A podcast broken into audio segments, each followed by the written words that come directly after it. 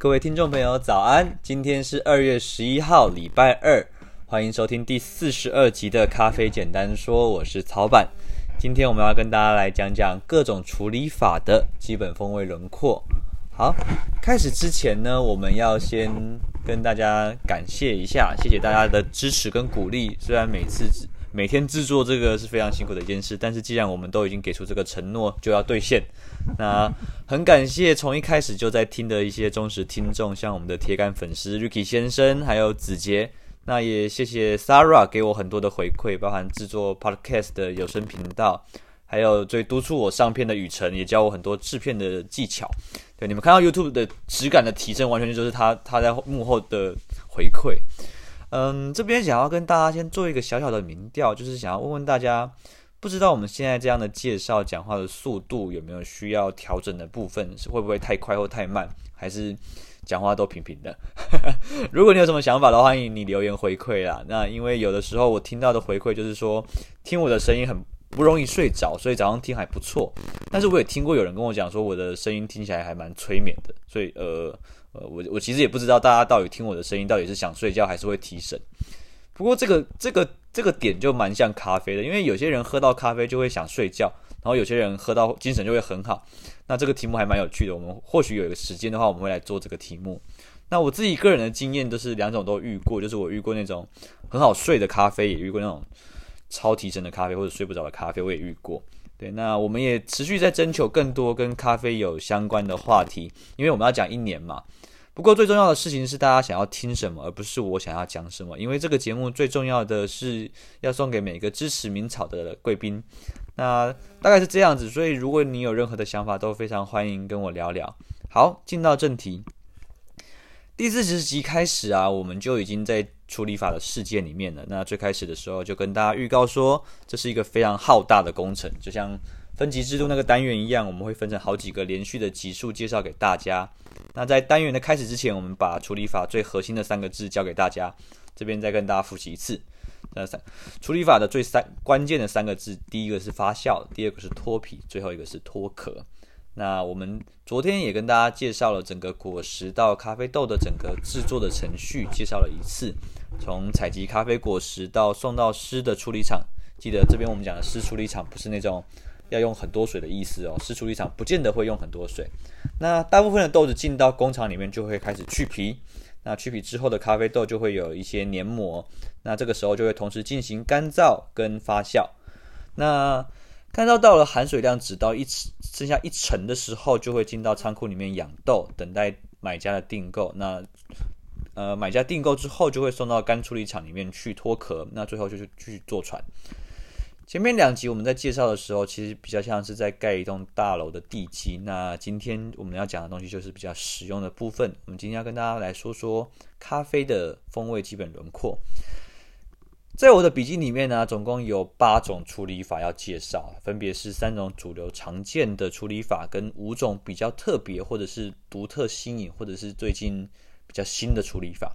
那在介绍味道之前呢，我们先快速的跟大家讲讲咖啡果实的各个部位，从外到内。第一个是果皮，好，果皮下面有果肉嘛，那果肉跟胶质层会粘在一起，那胶质层底下有一个种子的壳，壳里面有银皮跟咖啡豆，那一共就是六个口六个构造。那我再讲一次哦，总共是果皮、果肉、胶质层、种子壳、银皮跟咖啡豆啊，你听起来听起来已经花掉了嘛，对不对？那这些构造其实它还有很多其他的名字，所以如果你有兴趣的话，你可以去网络上 Google 一下。那你如果看到照片的话，可能会比较好理解一点。那你还记得我们跟你们呃，你们还记得我们讲过的处理法之间的差别吗？其实处理法之间的最大的差别就是在那个去皮跟发酵这两件事情之间的一一些选择。那我们第一个要介绍的处理法是日晒，那日晒法也是人类最首先发明的方法。日晒法它不会去皮，那整颗豆子下去干燥跟发酵，那它有最多最多的糖分跟淀粉去转化豆子的味道，所以在日晒咖啡豆的里面，它最标志的味道就是水果的味道。如果进一步的来说，会是那种热带水果的风味。但是热带水果这个是比较比较呃欧美人士的讲法啦。那我自己在吧台跟客人互动的感觉，我觉得最多的经验是大家就会觉得日晒豆闻起来像是。马虎或者是肉干味，那前几天有一个客人跟我说，那个他煮的日晒豆味道很像是他小时候自己在家里自制酱油的味道。那我们最近有一款尼加拉瓜的日晒啊，我自己喝起来有时候会联想到那种爱滋味罐头的硬瓜，那种配稀饭的硬瓜。OK，这边顺便来跟大家分享一个小知识：日晒豆其实它在冲煮手冲的过程中，我会建议你用比较淡一点的方式去煮。什么是淡一点？就是说你可以用少一点的豆子煮多一点的水，因为太集中、太浓的日晒啊，大家可能其实喝起来会不习惯。但好玩的地方就是，当你把日晒豆稀释浓度之后，其他迷人的味道就会跑出来。好，第二个处理法我们要讲的是水洗法。那水洗法是咖啡到新世界之后的做法，因为原本咖啡豆的产地在非洲，它的天气其实跟整个美洲的气候是非常不一样的。所以如果你用原本日晒那一套去做处理法，在美美洲做做日晒的话，其实那个时候的技术很容易发霉。所以那时候他们就发明了水洗法，那就是采收樱桃之后把果皮去掉，那这个就是跟日晒最大差别，他把果皮去掉了。那他为了去果皮的味道的原因，并不是因为他想要设计什么样的风味，而是因为去掉果皮，它就会有效的降低发酵的程度，那就会避免掉很多可能发霉的机会。那在去皮之后的咖啡豆啊，它其实还会保留那个果肉跟胶质层，所以它整个就会呃摸起来会黏黏稠稠的。那水洗的风味它就比较宽广跟多元，因为在脱皮之后的发酵法其实有很多的不同流派，那有些会放在水里面发酵，有些会进行没有水的发酵，那这些方式会改变咖啡的味道。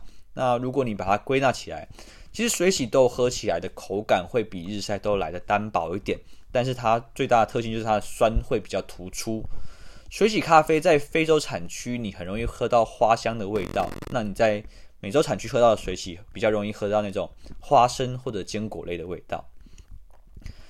最后我们要讲的是蜜处理。记得我曾经说过吗？蜜处理并不会比较甜，但是蜜处理的做法其实有点像是前面两种做法，日晒跟水洗的那种 mix，它的混合版。就是它采收果实之后，它一样像水洗一样去皮，但是后面的过程它又会像日晒一样去晒干跟发酵。